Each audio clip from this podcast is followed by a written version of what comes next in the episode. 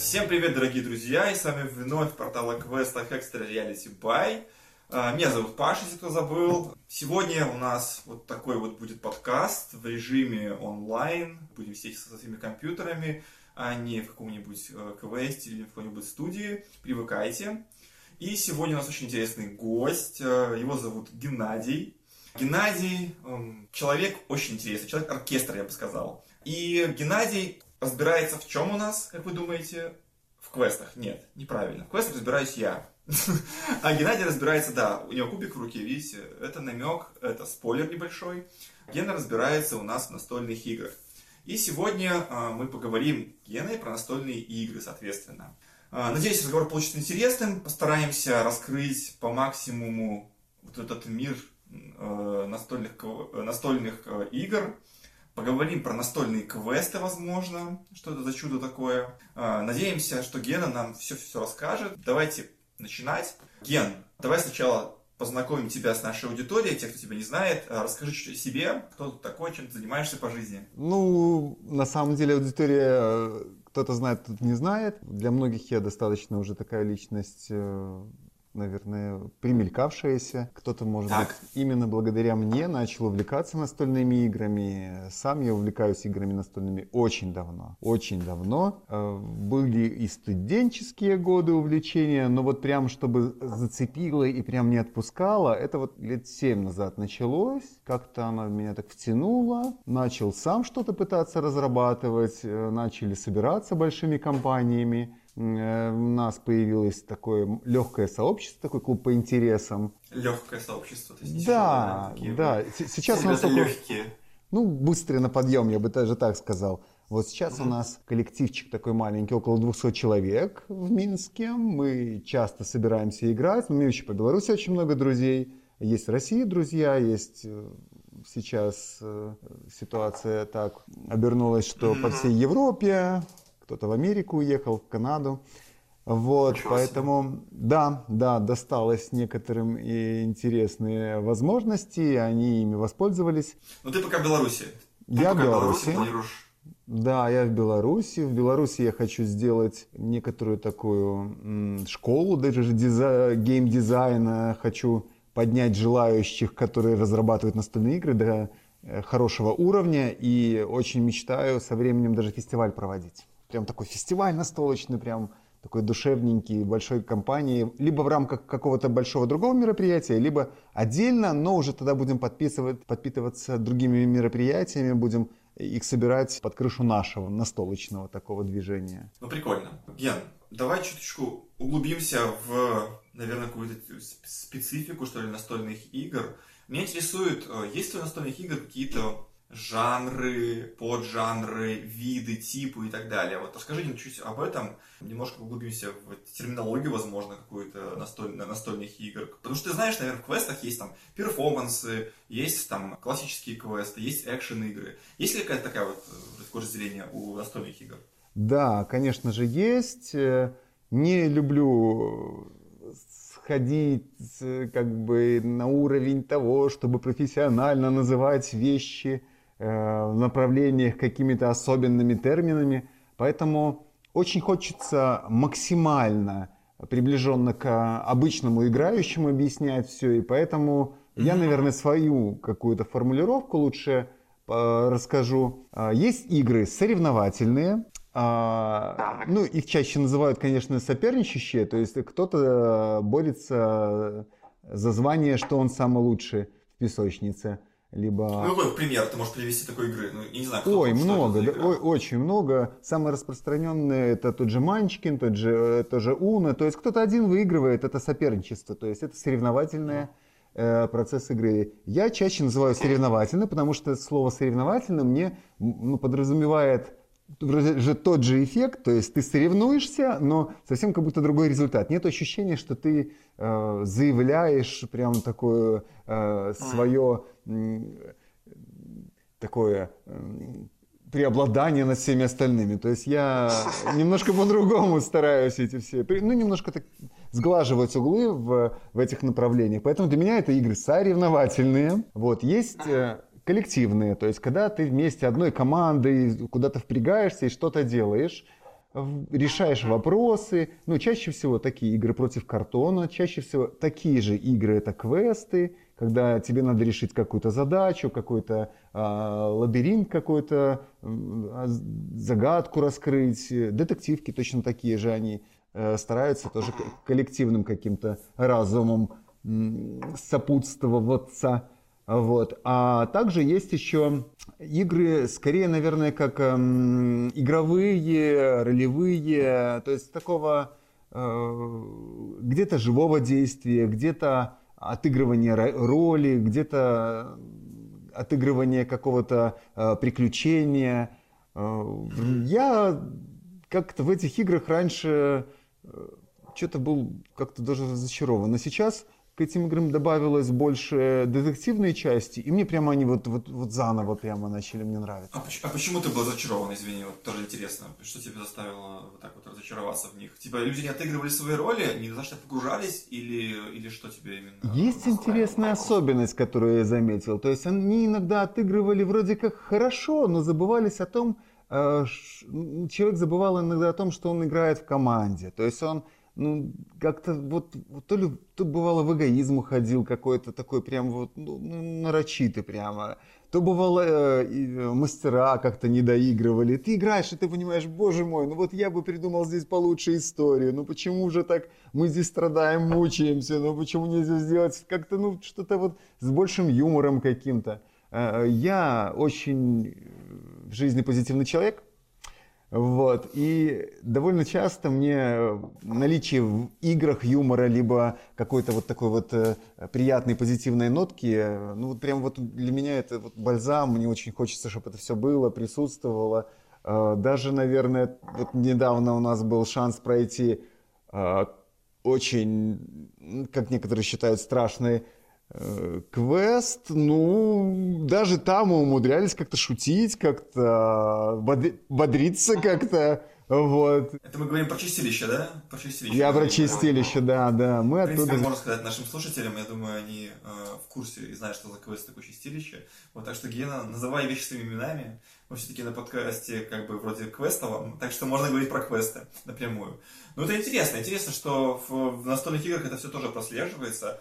А, я тебя прервал, еще, может, какие-то есть виды, или, или три? Ты Нет, это основные, да, это основные. Все остальное делится по, по другим классификациям, то есть можно разделить совсем э, по другим э, критериям, как, э, опять-таки, как я говорил, квест, детективка, э, приключения, песочница, когда там все вваливаются куда-то в одно место, и кто там сильнее, тот побеждает. То есть, на самом деле, дальше уже они такие более специфичные уже там деления, но основные я считаю вот эти три. Это ролевая, когда ты именно отыгрываешь, когда ты прям чувствуешь, ага. вживаешься. Ну, какие примеры есть ролевых? Типа Dragon and Dungeons, это вот эта игра, Dragons and Dungeons? Да, да, да. Ну вот мне очень, очень понравился. да? Да, да, мне очень понравился, и я сейчас отыгрываю, это Зов Ктолху, это Лавкрафт. Угу. Вот прямо я вот прямо, вот аж, мне приятненько. Вот я вот играю, Точно такая же будет Тайна Архама, она тоже такая прям ух матер, но там больше детектив. Там больше детективки, чем от Игрыша. Ну вот за втулху вот прямо нам, прям очень забавно. Потом у нас был очень один агрессивный игрок, который, ой, мы там отгребли из-за него, ну было смешно, классно. Лес каждую секунду. Весело проходят такие. Ну знаешь, в квестах такая же история, на самом деле. Если есть игроки какие-то агрессивные, которые ищут приключения на свою голову, а все иногда а, ты хочешь приключений? Если да, приключений. да, такие есть, да, такие да, есть. Надо, получай, пожалуйста. Короче, я придумал маленький итог подведу. В итоге ты выделил три таких, э, можно сказать, больших жанра, да, это, ну, или не вида, возможно. Это вот э, ролевые, правильно, настольные игры, потом э, настольные игры соревновательного характера, где, да, и третье, групповые такие игры, где вы все вместе работаете против, как бы, игры, да, участвуете. Угу. Прикольно, прикольно. Ну да, в квестах все-таки больше видишь как, э, кооперативные такие вот сценарии разыгрываются. Общая цель, да. Ну да, ну интересно, интересно. Хорошо, Ген, давай еще немножко поговорим про настолочки. Мне интересно, э, может быть, ты в курсе, может быть, знаешь, э, Расскажи, как давно вообще появились настольные игры в целом, э, и что было их прообразом? Это еще вообще какие-то древние-древние времена, прям типа э, там какой-то древний Китай условный, или Индия, там, или Египет, или Египет. что-нибудь такое? Ну, Египет, вот видишь, я Считается я Египет. знал просто. Угу. Ну скажи, может быть, что ты знаешь об этом, интересно послушать. Ну, я думаю, что к играм люди еще и до Египта благоволили. То есть они все равно искали поводы. Э, потому что сама игра, если вот вдуматься в игру, она не просто времяпрепровождение, это очень интересный обучающий процесс. То есть ты что-то э, выдергиваешь из обычной жизни, делаешь как-то на этом сосредотачиваешься и создаешь из нее э, какую-то механику, какую-то последовательность, ее как-то вот облагораживаешь, и потом уже начинаешь Э, ей придавать вот этот дополнительный смысл, либо а, соревнов... соревнуетесь, либо вместе э, пытаетесь что-то решить, либо как-то демонстрируете свои навыки. И, и, ну, по сути, я считаю, что даже, может быть, на заре, когда придумывался э, язык человеческий там в племенах, тоже были свои, наверное, ролевые игры, свои драконы, в которых ходили не кубики кидали, конечно, а кидали какие-то камни. И тоже считалось это, скорее всего, полуигровой такой механикой. Я уверен сто процентов, просто еще не откопали. Слушай, а вот э, первые коробочки, вот, которые вот именно, кто вообще придумал, ты не знаешь, придумал все это дело, класс какие-то коробочки, и оформлять это в виде карточек, все. Вот это в этом виде игры, когда появились первые, ты не, не знаешь случайно? Или вообще где они зародились? Может быть, есть какие-то хотя бы теории, догадки на, это, на, на сей счет? Ну, если уже совсем так э, покопаться, то, конечно, можно найти, что сперва использовались камни, сперва использовалось дерево для всех игровых элементов, потом уже появился уже папирус и все остальное, уже начали задумываться о том, как бы его приспособить с рисунками совсем и, и с записью правил. Э, те карточки и те игры, которые мы видим сейчас, это уже порождение коммерческого капитализма. Это вот нужно сделать много, э, доступно, продаваемо. И все то, что мы сейчас видим, это все как раз-таки уже почти современность наша. Это. Кстати, кстати, сразу вопрос тебе. А сколько вот на сегодняшний момент, ну хотя бы приблизительно, может быть, цифры ты знаешь, э, вообще выходит настолок э, во всем мире э, ежегодно? Ну, я имею в виду разных, разных настолок. Не, не то, что копии одной и той же настолки, а сколько вот именно разных игр выходит. Это вообще возможно посчитать? Есть такие данные, цифры, статистика какая-нибудь по этому поводу ведется вообще или нет? Статистика не ведется, есть сайты, которые специализируются, и они стараются, как агрегаторы, у себя собирать эту информацию, но довольно mm-hmm. много игр Э, до смешного доходит, э, придумываются почти одновременно. То есть вот сидит человек, до него приходит идея, и в это время где-то в другой стране тоже человек сидит и говорит, ну а почему бы нет? И вот это вот иногда соревнование, кто первее эту игру где-то запустит, где-то ее приспособит к чему-то, очень забавно, очень забавно видеть. Вот. Я не удивлен, что вот у меня сейчас четыре игры, которые я тестирую, Возможно, ага. к концу этого года кое-что даже попадет в какой-то конкурс. Я более чем уверен, что кому-то тоже эти идеи приходят в голову, которые мне приходят Интересно. тоже. Интересно. А кто сейчас вообще номер один в мире по производству игр настольных считается? Есть какая-то страна, которая прям э, лидирует? Если считать как фабрика, то, конечно, Китай. Вот. А если как... Вот именно по производству. Именно по производству потребитель, да, да, потому что там просто сейчас это сделано Э, просто мега грандиозно, там около трех э, фабрик, панда фабрика хорошая, очень китайская, наша очень много даже, кто хочет, кто капризничает по качеству, вот они заказывают там тиражи. Начала неплохо делать Солнечный берег, остров, Солнечный остров, боже, какой же он, какой же он берег, да. Солнечный остров России, да, Хобби Гейм, Э, начал через Hobby World тоже там как-то реализовывать свои проекты. Ну, скорее, наверное, даже все-таки Hobby World. А Hobby Game это все-таки розница. Это довольно часто люди путаются. Ну да, похожее название, даже я не знаю разницу между ними. Это, кстати, разные компании или что это вообще? Или это, это же компания, просто они... Как бы компания та же, да, но, но это разные компании, потому что у каждой есть своя специфика, свой, своя цель основная задача. И ну, с переменным успехом они справляются. Они становятся сейчас лидерами, прям такими закоренелыми. Но на рынке СНГ они только становятся лидерами? Или становятся лидерами они во, все, как бы во всем мире про них знают? Нет, это рынок СНГ. Возможно, их знают и на других рынках, но скорее как, эм, э, если сталкивались с такой э, формулировка аутсорт, то есть э, давальческое сырье. То есть когда кто-то к ним обратился и сказал, вы там втихаря там вот по этому договорчику там сделайте нам такой-то тираж, отправьте в нашу там маленькую страну, вот, то скорее всего что-то они делают. Э, есть более солидные типографии, которые не так, не так сильно заявлены, которые лучше работают с даже российскими разработчиками на мировом рынке. Что удивительно и приятно. Прикольно, прикольно, прикольно. Вот ты говорил по поводу, ну, начал уже говорить немножко по поводу того, что ты сам создаешь игры настольные. Да. Я тут начал сам про себя думать о том, э, вот прикольно было бы тоже игру сделать настольную, а потом я дальше начал думать и вспомнил, что, наверное, я когда-то хотел сделать настольную игру, и я даже вспомнил тот момент, э, как-то давно, наверное, сейчас алды, как говорится, вспомнил, хотя сейчас есть продолжение этого фильма. Короче, есть такой фильм, называется он «Джуманджи», а, я думаю, про него многие слышали. А, и я в своем детстве смотрел этот фильм, просто в захлеб, я его обожал, этот фильм. И мне казалось, эта игра, она, конечно, не пугала, та игра, которая была в том фильме. А, но в то же время у меня тогда появлялись мысли о том, чтобы взять и придумать что-нибудь похожее. Я думал, как было бы круто сделать такую игру, только подобрее, понятно, без всяких вот этих вот монстров, без того, чтобы такие последствия ужасающие, разрушающие, разрушающие были. Но вот именно Джуманджи в то время, наверное, познакомила меня вообще в первую очередь с настольными играми. А, не знаю, как у тебя это было, расскажи, может быть, какая у тебя была первая игра настольная. А, и расскажи чуть потом самое главное, самое интересное, а, расскажи про процесс производства игры чуть поподробнее, потому что наверняка ты с ним столкнулся. Я, я опять же, наверное, говорю, что это будет для Беларуси в первую очередь, да, потому что все-таки, наверное, ты не знаком с производственным процессом в Штатах, или в Европе, или в Китае, или везде все одно и то же, кстати, вот тоже момент интересный. Пролей, просто свет.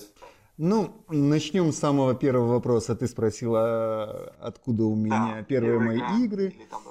Вот, на самом деле, еще в школьные годы игралось. Был такой древний советский журнал «Веселые картинки». Там была обычная ходилка, Ого. да, да, там прям 99 позиций, прям таких вот квадратиков с кубиком, со стрелочками. Красиво очень классика, было нарисовано. Да. да, и я даже находил эту картинку даже недавно в интернете, да, она существует, эта игра. Э, мы ее прям заламинировали, и это было вот наша в детстве игра просто номер один. Такие игры очень здорово учат считать до шести. Бросаешь кубик, и до шести ты точно научишься считать. И развивают, наверное, желание гэмблить, играть, все время может быть играть, там, шестерочка, шесть, пять, да, да, 6. Да, да, да, да, да. Ожидать, то есть, знаешь, положительные ожидания. Ожидаешь, да. Вот. Либо наоборот, нет, нет, не шестерка, иначе я упаду так в пропасть, там, ой, все, пятерка, пятерка, только пятерка. А, вот. И в то же время остальные твои сокомандники кричат тебе «Шесть, шесть, да, шесть, да, шесть, вот давайте, вот, падай, падай, упади, пожалуйста». Да. И вот эти вот эмоции, когда тебя выпадает шестерка, ты такой типа «Нет!» И они такие «Да!» в порыве, и типа все вообще проваливается жестко. Так и было. Ну, да. Так и было. Вот. Хотя на самом деле параллельно э, мы уже увлекались э, обычным русским лото. Очень классная игра кстати, очень советую для детей. Одно из стартовых домино у нас хорошо шло. Это где были барабанные палочки? Да, да, да, две матрешки, все такое, топорики. Да, да, да, да, да, это все оттуда. Вот. Кстати, быстрый вопрос, э, Ген, пока ты не пришел дальше к процессу производства. Э, расскажи э, про шахматы. Это же не считается настольной игрой, правильно? Почему же считается настольной игрой на самом деле? Да, конечно, конечно. Это соревновательная игра. Она очень хороша для того, чтобы продумывать э, очень дальновидную политику. И э, есть масса на этот счет мнений. Э, даже сериал «Ход королевы» снят ну, для, для, для того, да, я чтобы показать я это. Ну, неудачно, я всем проигрываю, поэтому. Это нормально, ничего страшного. А, на самом деле, многие говорят, что тот человек, который хорошо играет в шахматы, а, вот ему нельзя некоторые специальности осваивать, потому что он настолько а, может просчитывать и просчитываться, что для него это может быть трагедией. То есть это не сказать, что это линейная игра, это действительно очень широко охватывающая игра, она психологическая, все, все как показано в сериале, действительно, это стоит тех нервов и энергии и эмоций, которые там э, случаются с игроками, действительно так. А, но она на самом деле на память, на э, количество отыгрышей. То есть это игра, в которую надо почти постоянно играть, действительно. И включать воображение. Вот как было у девушки, действительно включать воображение надо. Игры часто просят включать воображение. А разработка игр еще больше. Это наблюдать по поводу производства настольных игр. Да, да, да, интересно узнать. Столкнулся. Создателя, собственно, этих игр. Э, Я даже не в правах создателя. У меня был опыт быть э, руководителем маленькой типографии.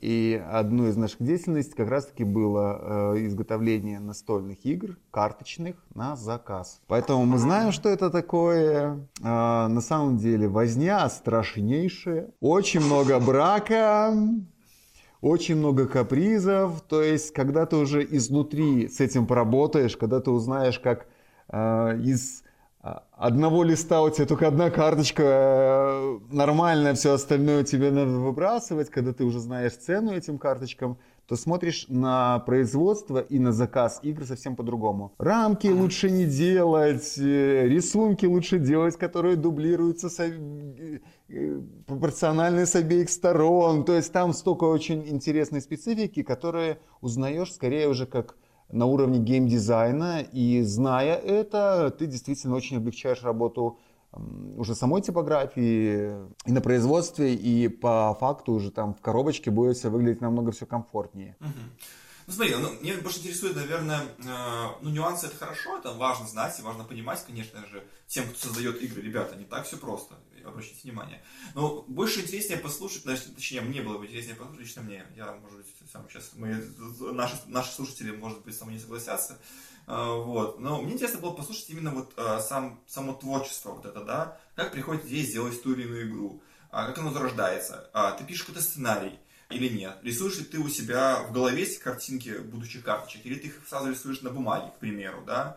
Интересно само вот это, где ты ищешь э, типографию, где ее печатать, куда надо идти. Вот, допустим, у тебя есть игра готовая в голове, ты нарисовал все для себя, визуализировал ее, где печатать игры? Есть такие места в Беларуси или нет? Или мне нужно ехать, допустим, в Россию для того, чтобы напечатать игру? И возьмут ли вообще мою игру печатать? Вот, то есть сколько это будет стоить? Вот это, типа, э, или, допустим, если я верю, что моя игра хорошая, к примеру, я знаю, что я гений, придумал супер крутую игру, я хочу ее монетизировать жестко, но, например, я приду на какую-нибудь э, там какую-нибудь компанию, и скажу, ребята, печатайте мою игру, я хочу получить бабки за нее. Они скажут, а давайте-ка нам за печать вы заплатите там столько-то денег, и еще мы будем у вас процент забирать какой-то. Э, Расскажи вот про это немножко, если про эти нюансы. Это очень интересно послушать, как это все в итоге выходит и попадает на прилавки в итоге окончательно. Чаще всего разработчики придумывают игры от того, что либо они чем-то недовольны, то есть они чем-то столкнулись и такие возмущены, такие, как это можно так? Вот, вот, вот одна из моих игр, например, это мое возмущение Уна. Вот, я три года думал, как сделать игру, которая была такая же быстренькая, меньше карточек в ней было, но она как бы тебе говорила, вот ты можешь играть, не думая, вот шлепай карточками, вот выкладывай, можешь не думать. И ты все равно когда-нибудь, может быть, выиграешь. А можешь начать высчитывать карточки, создавать комбинации, сговариваться с другими игроками, их к чему-то подталкивать, их чего-то вроде как заставлять, манипулировать, и тогда у тебя шансов на победу больше. Да, У меня точно нет, ну ладно. Я слабенький в этом. попробуем сыграть когда-нибудь, по- посмотрим. И поэтому мне очень хотелось такую игру создать. Я много присматривался к разным другим механикам, выискивал, где бы, где бы что-то такое интересное э, выхватить, и ее уже как э, алмаз огранить и сделать из нее уже что-то более-менее интересное. Получилось. Ну, три года потратил, придумал, все, теперь есть игра 13 код, очень хорошо 13 играет. ребята. Кто хочет поиграть в настольную игру от нашего сегодняшнего гостя Геннадия, а по совместительству Геннадия у нас на X-Reality уже становится нашим а, боевым а, партнером, нашим боевым коллегой. А, 13 код, игра. Кстати, где можно эту игру купить? В Wildberries продает, в магазинах продается на самом деле. Там А. 2000 тираж был сделан, я думаю, что он еще должен быть э, в продаже. Не верю я, чтобы так быстро, оперативно за год продался такой тираж. Не верю. Хотелось, а хотелось бы, да? Хотелось бы. Ну, я знаю, каких продавать надо. Тот, кто у меня взялся делать эту игру, он отнесся к этому немножко по-другому. Но это отдельная история. Ну ладно. Хорошо, расскажи, давай, давай вернемся дальше к процессу создания. Тебе, допустим, разозлило то, что игра Уна, как тебе показалось, на тот момент она не- несовершенна, а ты решил ее доделать, э, и вот у тебя появилась идея в голове, ты начал ее разрабатывать, эту идею, А как ты, скажи, визуализировал ее? Вот это интересно. То есть ты рисовал прямо от руки карточки э, ручкой, или ты сиделся в фотошопе и там что-то колтовал? Все намного проще. Все намного проще. Просто берется другая какая-то игра, из нее выхватывается часть какого-то процесса, и ты его адаптируешь. То есть я просто по то количество карт, которое мне нужно было, нашел другую игру и создал э, Опа. свою колоду. Да, да. Все намного, Опа. намного банальнее. У меня была колода, как бы даже не одна, а две колоды. Была такая игра я корейская Корея. Я ее адаптировал. Потом я нашел, интересно, мне из Китая привезли э, коллекцию, такую э, коробочку игр, э, где были карты, я ее адаптировал. То есть я просто тренировался на готовых карточках. Все очень просто. Готовые кубики берутся, если хочешь с кубиками игру. Готовые фигурки берутся. и Даже пусть из киндер-сюрприза. Главное, чтобы у тебя было хватало своего внутреннего понимания механики, что ты хочешь получить в результате, и воображение, чтобы все это вот красиво, красивенько так все уложить, э, вот как-то все вот э, гармонизировать. Согласен. Хорошее слово, правильное слово. Ну хорошо, смотри, э, давай все-таки вернемся к практической части, не к фантазиям, не к воображению. Ну вот ты, допустим, э, придумал механику, которая тебе нравится, э, взял э, нужные элементы этой игры, э, и дальше куда ты пошел? Как, как эту игру продвинуть? Как, как, как сделать так, чтобы игра э, пошла в печать? Как сделать так, чтобы... Еще не пошел. Начинаешь А, ее ну, играть. Начинаешь исправь меня. Да, начинаешь ее играть с одним товарищем, с другим, третьим, с пятым, с двадцатым, с сотым, трехсотым, двухтысячным, и с от них собираешь мнение. Они начинают говорить, блин, ну вот здесь, да, тестировать э, очень рекомендую. Очень много игр, которые, которые недостаточно протестированы, и на них сейчас грустно смотреть. То есть ты понимаешь, что это просто потраченные финансы. То есть, ну, ну, недоделанная игра. А, И вот когда ты уже там по тестам прям вот чувствуешь, что э, играется прям вот в захлеб, прямо у людей горит огонь, азарт игровой появился, прямо все. Они говорят, где ее купить? Вот когда вот возникает вот прямо вот у людей вопрос к тебе, а можно вот прямо вот это купить? То ты понимаешь, все, надо быстрее, срочно бежать куда-то и где-то что-то искать. Хорошо, куда бежать? Куда бегче, как говорится? Э, Три основных варианта, как решается этот вопрос. Первый. Э, Ищешь, пишешь на издательства, которые уже этим занимаются. Если их У нас в. Беларуси такие есть?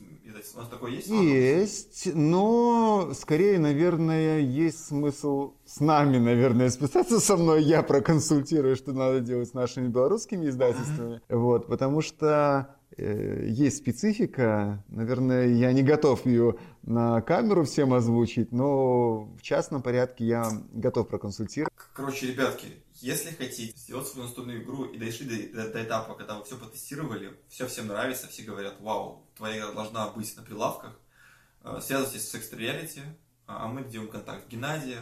А Геннадий... Подписка на Extra Reality, да. Да. Да, да, да, да, все, и все Ну решаем. хорошо, круто. Допустим, допустим, а, а, ребята к нам обратились, ты помог им и нашел для них э, вариант, где можно напечататься. Это да, первый вариант. Да, это первый Да, вариант. Положим, что... А, хорошо, давай другие варианты расскажи, пожалуйста. Второй вариант – это э, банально за свои финансы. Хочешь, один экземпляр изготовил, продал его.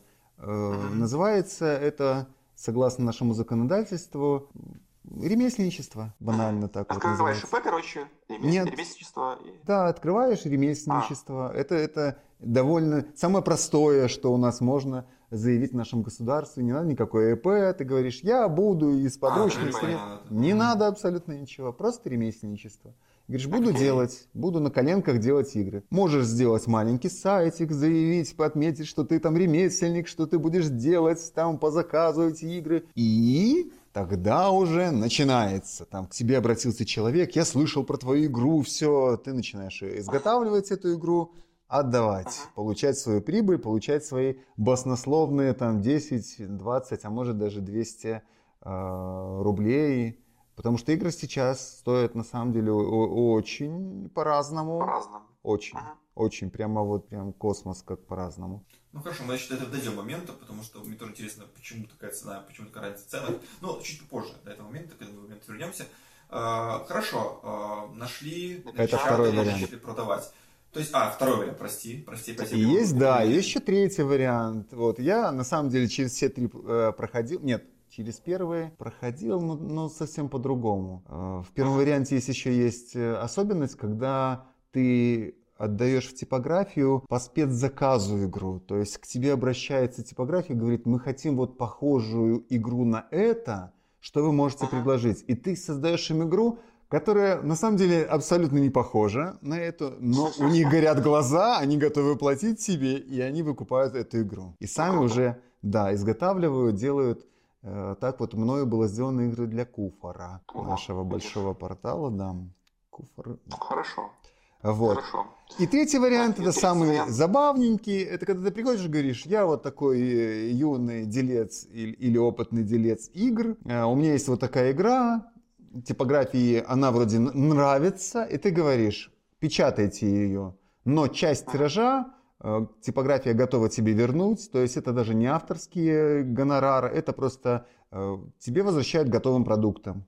И вот такой, наверное, самый простой сейчас вариант для реализации, потому что это позволяет человеку, который разрабатывает игры, и как-то имя свое заявить, и он не, за- не заморочен реализацией. Все это ост- остается на откуп на плечах типографии, она все сама делает. Послушай, а как попасть в итоге, конечно, например, на, не конечную, а на прилавок магазина? Вот как попасть в таком случае? Например, вот меня типография вернула экземпляры моей игры, они у меня лежат дома сложены. Раздаешь. например.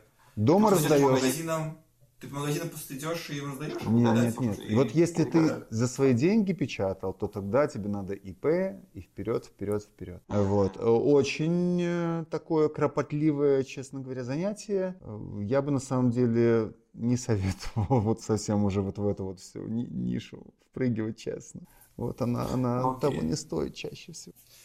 Ну окей, хорошо, давай тогда вернемся к вопросу, пока не забыл, вернемся к вопросу цены игры, да, от чего вообще зависит э, стоимость игры, и чуть-чуть расскажи подробнее, может быть, про какие-то, э, ну, хорошо, давай начнем про цену сначала.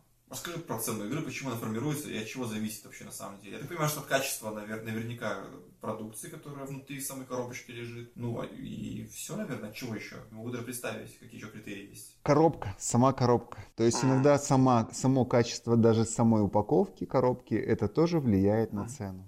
Берешь тонкий Только картон. Да, да, да, да. То есть то, что внутри, и то, что обрамляет это. А сколько сейчас вообще игра стоит вот э, настольная? От скольки до скольки? Сколько, вот, сколько может купить сейчас самую дешевую игру? И сколько будет стоить ну, самые топы рынка, самые дорогие игры? В, в эквиваленте, бы От до, вилку. Что-что? в эквиваленте тебе как-то так. Ну, просто, как тебе удобнее, любую, любой, в любой валюте можно называть. Тогда можно, конечно, отыскать обычные карты, прям игральные, А, китайские ну, нет, поддельные себе. за, за 3 рубля. Вот. Э, А хорошие игры, они скорее уже от 20 рублей где-то. Именно прям вот игры, которые... А дорогие игры сколько? А дорогие игры, самые дорогие, сколько будут стоить? Ну, мы не берем золотые шахматы какие-нибудь там. Нет, нет, А, конечно, ну, нет. Игры... коробочки говорим. Да, брендовые, да еще и с дополнениями. Довольно часто игры еще потом обрастают дополнениями. Ой, Мгм. про дополнения тоже могу интересно много порассказывать. Ох, есть иногда к, к ним претензии. Но это, наверное, еще мы найдем повод Еще один подкаст, собраться. э, через Да, несколько сотен лет мы запишем его, я думаю. обязательно Ну, хорошо. запишем. Хорошо, хорошо. Так, ну, ну, и сколько сейчас, какие цены примерно на самые дорогие игры у нас в Беларуси? В Беларуси были игры, которые приходили в эквиваленте около 600 600 долларов. Ого, ничего себе. Да. С ума сойти. Я Я таких лично... магазинов не видел, а, по-моему, где-то видел магазин 200 рублей. Я наверное, лично помогал, 250. да, заезжали на таможню, забирали. Это, это, конечно, было просто почти 17 килограмм, куча коробок с кучей Это что фигурок. такие за игры там? Это что за игры? там Это? Медара. Ага, прикольно. Я не знаю, мне ничего не сказал, название Медара не первый раз слышу, если честно. Ну да, Такой я знаток, настольных игр, вот такой знаток. да ничего А, страшного. хорошо. Хорошо, Ген, окей, про цену мы примерно поняли, про производство тоже поняли. А, теперь то, что меня интересует очень сильно, а, я немножко там повернут, мне интересует рейтинг, а, рейтинги настольных игр. Я для себя, вот лично для себя, честно, я нашел один рейтинг, который лично мне достаточно нравится, и я пока что в нем не разочаровался. А, по-моему, сайт называется, боюсь ошибиться, как он называется, Geekboard Games, или, ну, короче, вот так вот называется. А, Кому интересно, ссылку я оставлю в описании к этому подкасту. Можете зайти посмотреть ссылку на рейтинг, на вот этот. Это, я так понимаю, американский вот рейтинг, да, или нет? Это международный, да, считается А, рейтинг, да, но инициаторы, да, из Америки. Вот, и мне просто интересно, к- э, каким образом там, ну, там, точнее, я знаю, каким образом он формируется, я посмотрел критерии, а, просто, во-первых, согласен ли ты с этим рейтингом? Вполне, вполне, Да. потому что он как раз-таки показывает тот избалованный рынок, который уже давно Мгм. сформировался, у нас он только-только-только-только подбегает и там, ух, пытается все это догнать, настигнуть. Да, я как к этому вернулся по поводу вот рейтинга. Я просто в рейтинге, когда пришел его первый раз, я, я ожидал там увидеть игры типа Монополии, Алиаса, Уно, Imaginarium. а, Ну, точно не Imaginarium. такие популярные попсовые, знаешь, игры, которые знают все во всем мире. И я ожидал их увидеть на первых местах, потому что мне казалось, что это ну, самые лучшие игры, которые знают все, потому что в них все играют, как бы это очень популярные игры. И если она популярная, значит она хорошая. У меня такая была вот, логическая цепочка выстроена. И я захожу и смотрю там, э, не знаю, Брас, Брас, Марса, э, там, э, Gloomhaven. Я думаю, что происходит вообще? Я такие игры первый раз в жизни вижу. Э, И когда захожу в магазин настольных игр, опять же, э, ну я говорю, что про Беларусь конкретно, то есть мне э, в первую очередь продавцы и как бы э, прилавки продают все равно. Alias, Imaginarium, Svintus, э, какой-то вот типичный набор такой, знаешь, вот из 10-20 игр, которые вот ну вот продаются всегда и везде почему-то. А вот эти игры, которые в рейтингах в топе, они как бы стоят, они есть, да, но они стоят как бы на полочках, знаешь, как будто бы какой-то экспонат. И ты такой даже как бы смотришь на них, большая коробка, знаешь, чаще всего цена там на них такая, типа, нормальная, там, типа 100-150 рублей, там, 200 рублей.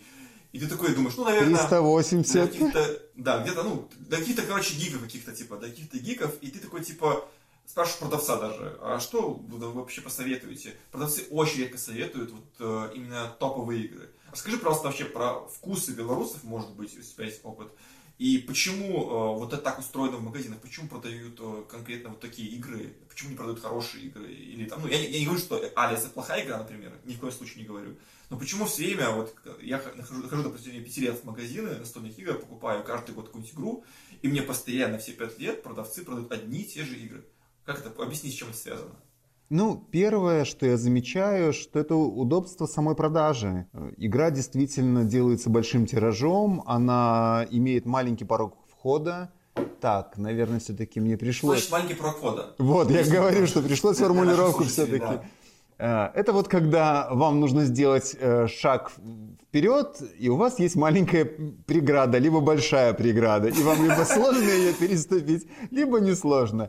Маленький То есть порог правило. входа, да, это правило. То есть насколько они легко тобой будут поняты. Окей. Э, И вот чаще предлагаются игры, где как раз-таки легкие правила. Мгм. Если ты возьмешь Gloomhaven, евроигры, даже замки Бургундии, то первое, что ты почувствуешь, когда читаешь правила, это нагрузка. То есть у тебя не будет ощущения, что ты отдыхаешь. Тебя такое, боже, что они мне пытаются здесь вот донести. Это а, вот, вот где, с какой стороны помять мозг, чтобы он это все отпустил. То есть, э, когда ты уже отыграешь достаточно много игр, то некоторые игры ты играешь с такой даже, э, я бы сказал, забавой такой. Ты такой, о, а вот этот момент это как в этой игре. О, а вот, вот это вот это как вот в этой игре. А вот это вот здесь вот, вот как на это, но как больше на вот это похоже. Э, То есть очень забавно это наблюдать уже, когда играешь с опытными игроками.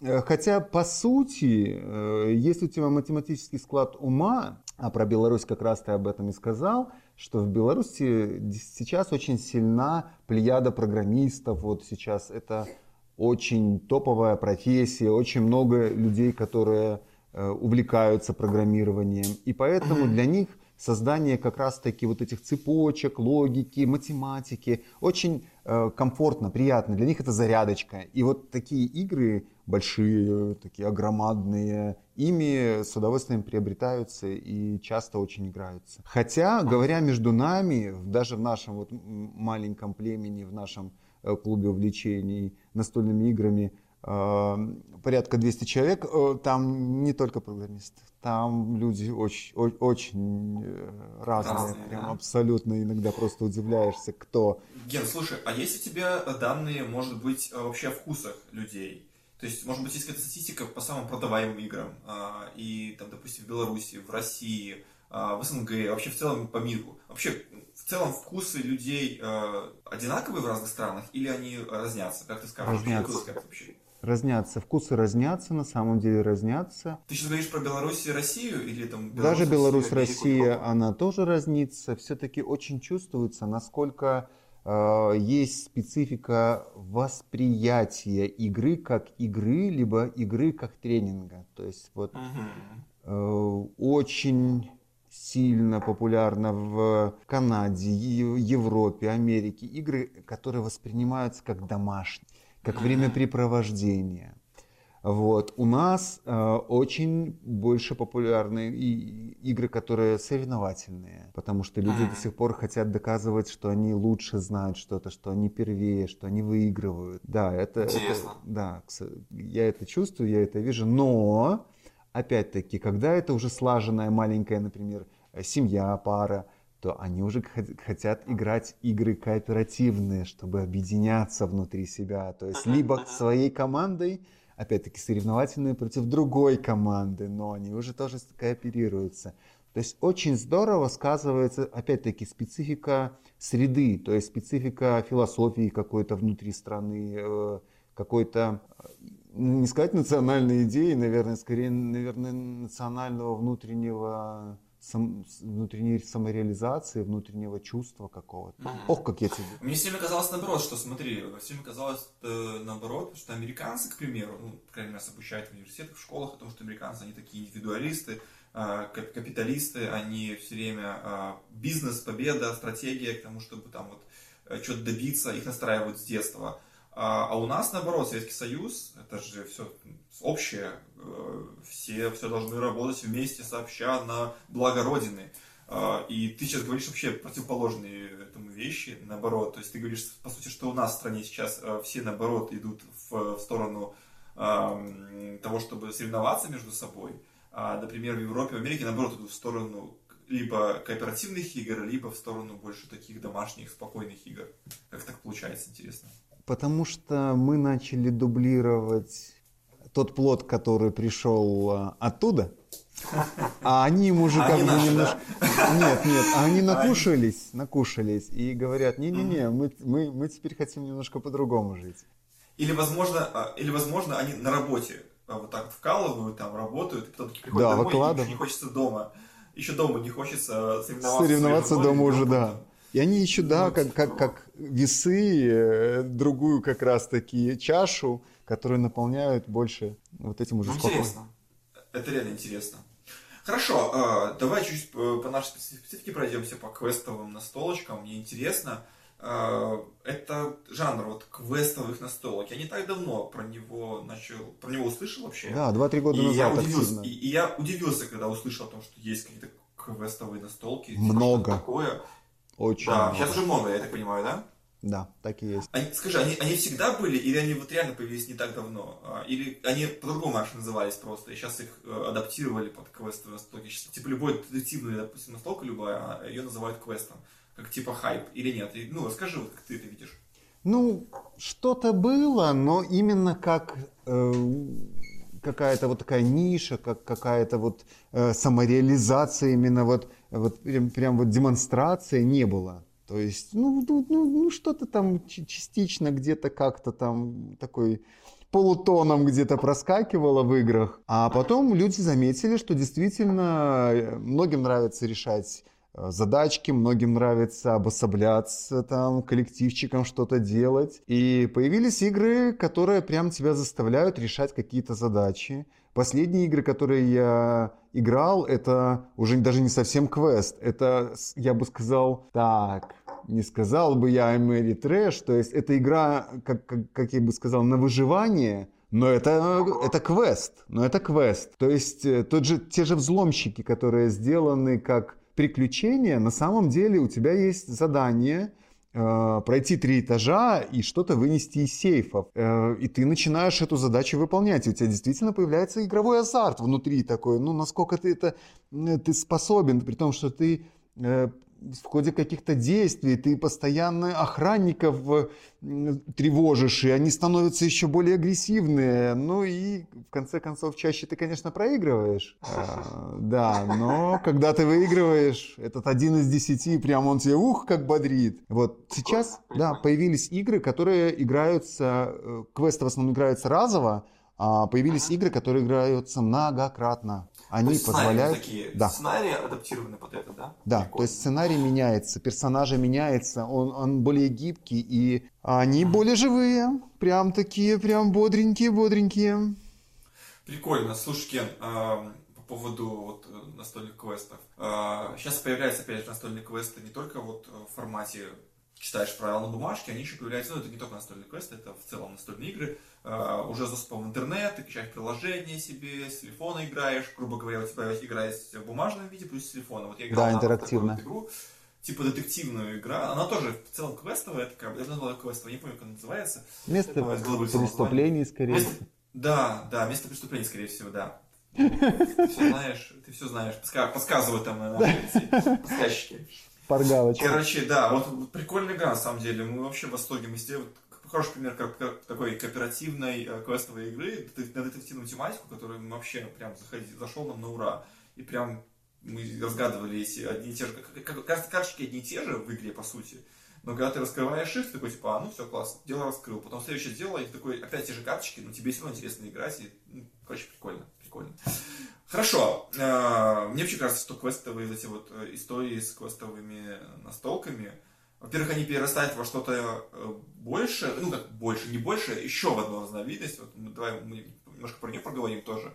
Это вот всякие типа квест-боксы, да, сейчас их называют. Это такие прям по сути, это тоже настолки, настолки, только они не в коробочках, а в таких либо в ящиках, да, либо да. в чемодане. Вот сейчас мы недавно делали, мы недавно делали обзор один такой чемоданчик. Кстати, ребята, ждите наш обзор.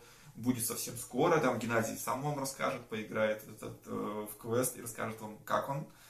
Я выживу. А, вот, а, да, расскажи вот про это. Как ты к этому относишься, к такому вот э, переходу в что ли большие масштабы? Не знаю. Ну, я так понимаю, что это раньше было, но сейчас вот тоже на это часто делают акцент какие-то создатели. Ну, потому что сублимация, сублимация э, развлечения э, действительно то, что сейчас э, диктует ситуация в мире, такая прям наклено все.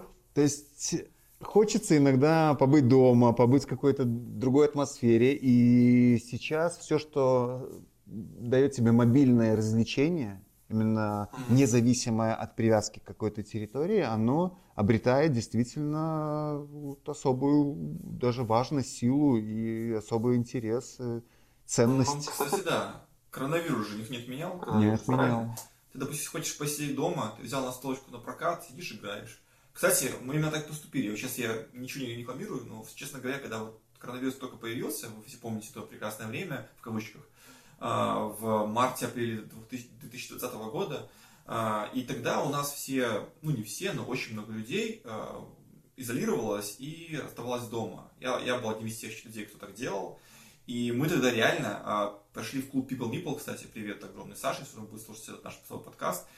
Вот, и мы брали это на прокат на столку, называлась она «Перекресток», «Мертвый сезон перекрестки» про зомбаков. Это, кстати, это была одна из первых игр больших, которые я вообще играл, ну, то есть именно таких, ну, достаточно больших и с большими правилами.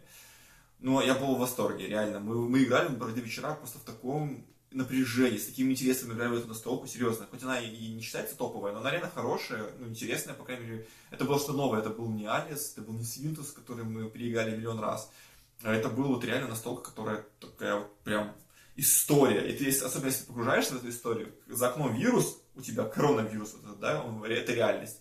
И настолько вот эта перекрестки, она, ну, Ген, наверное, знаешь, я Конечно. скажу, что это, да, про э, зомби, по сути, там, про апокалипсис. И это все вместе накладывается, и в итоге получается вот такая вот история, которую ты переживаешь, ты прям особенно погружаешься в эту настольную игру. К тому же в квесты не ходишь, потому что все-таки корона, и в то время очень много квестов тоже не, не знали, как быть, и уходили тоже на изоляцию очень многие э, ребята, и не работали просто какое-то время. Вот, поэтому настолки в тот момент были хорошим решением. Но сейчас, опять же, есть, вот, как мы правильно сделали недавно видео о том, что можно видео о клубах настольных игр, где можно спокойненько прийти купить настолку, либо взять на прокат настолочку. Это недорого стоит в целом, и спокойно хорошо проводить время дома. А в этой игре еще есть э, режим, где есть предатель. О, не, лучше не говори мне. То сейчас придется опять Стив брать. Я уже анонсировал, э, что ты стал частью нашей команды, э, часть команды, часть корабля, как говорится. Расскажи поподробнее, что ты будешь делать у нас на экстре. Может быть, про YouTube проект расскажи, пожалуйста. А, свои, которые будут связаны с настольными играми. Что, что мы планируем снимать? Расскажи немножко нашим слушателям, может быть, им будет интересно послушать наши планы. Да, планы на самом деле необычные.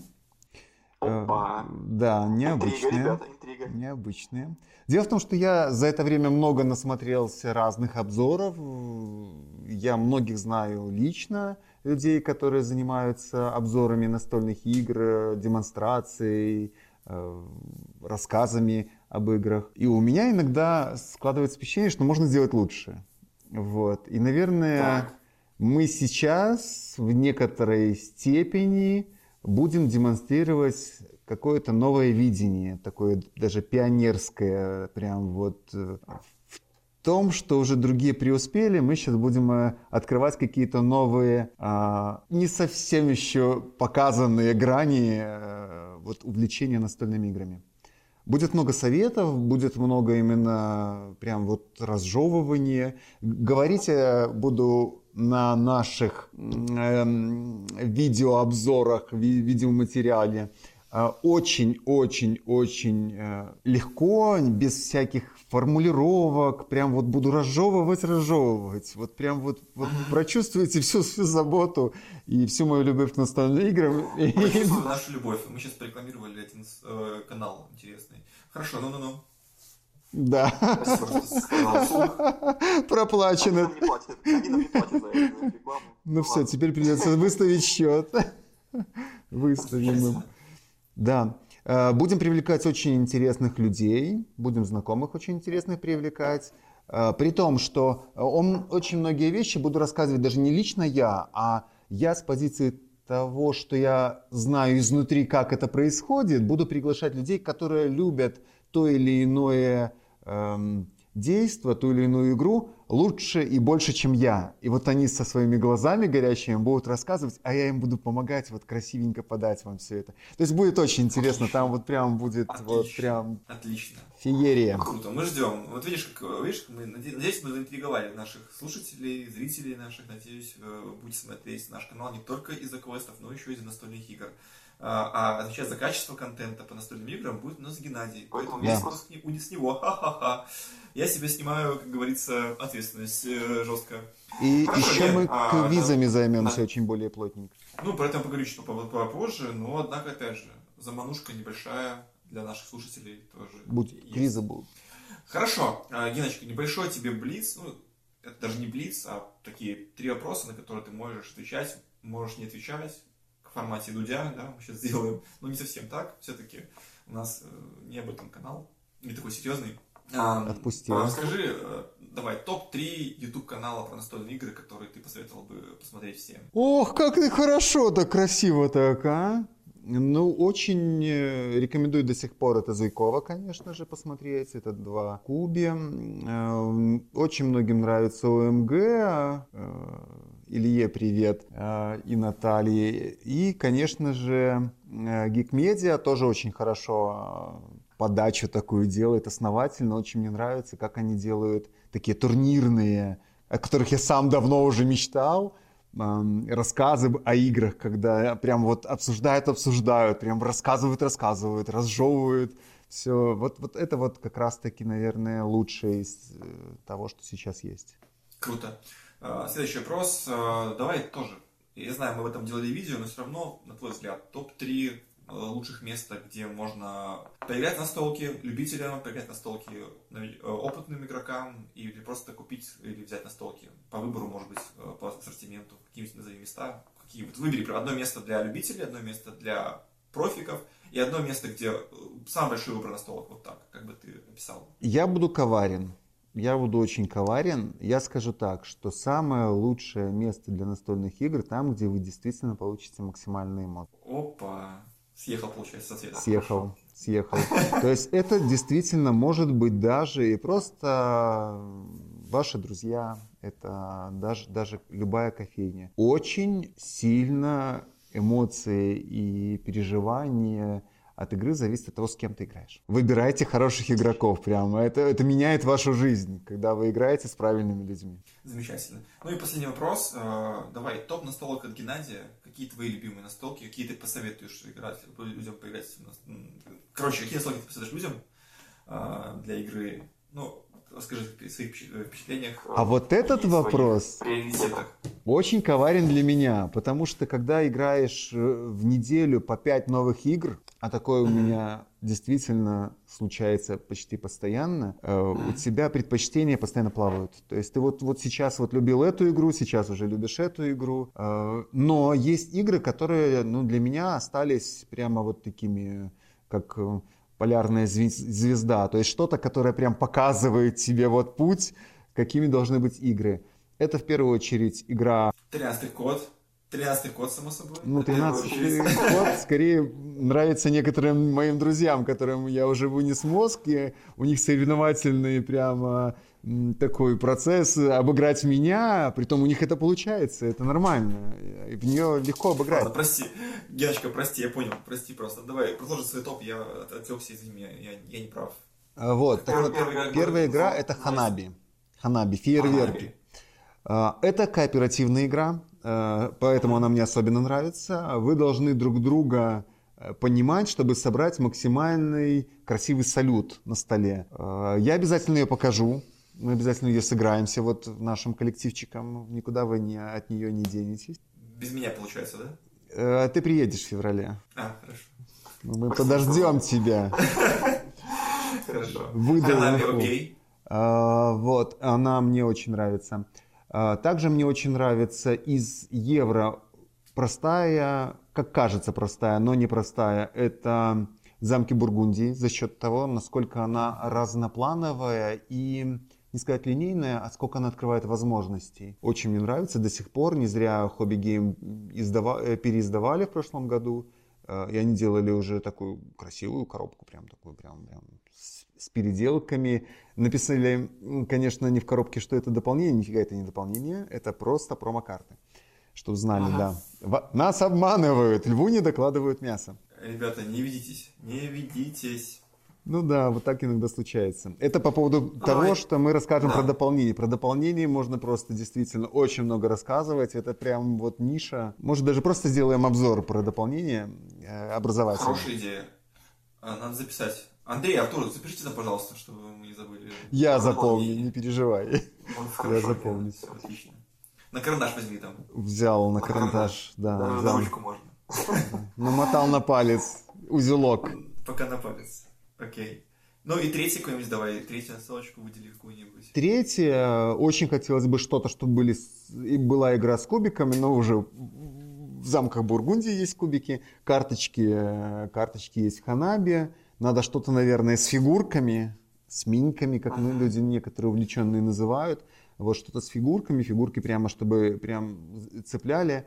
Э, Ну, далеко не будем ходить. Наши друзья из Польши, Авакины, они сделали очень, э, на мой взгляд, неплохую игру, которую некоторые слишком как-то э, играют прям вот по канону, но я бы так не играл. Это игра, в которой смешалась древняя Греция с будущим. Называется она... э, А как она называется, а? Ну, кто догадается? Ребята, конкурс. Кто первый напишет в комментарии название этой игры, тот получит приз от Геннадия. А мне даже интересно, А. знают люди ли о ней. Хорошо, давайте так. Ну давайте, вот интересно, кто первый напишет э, в комментарии правильное название э, этой игры, тот э, получит подарок от, ну, от Extriality и от Геннадия лично. Да, я- придумаем я подарю свою игру. Этому человеку.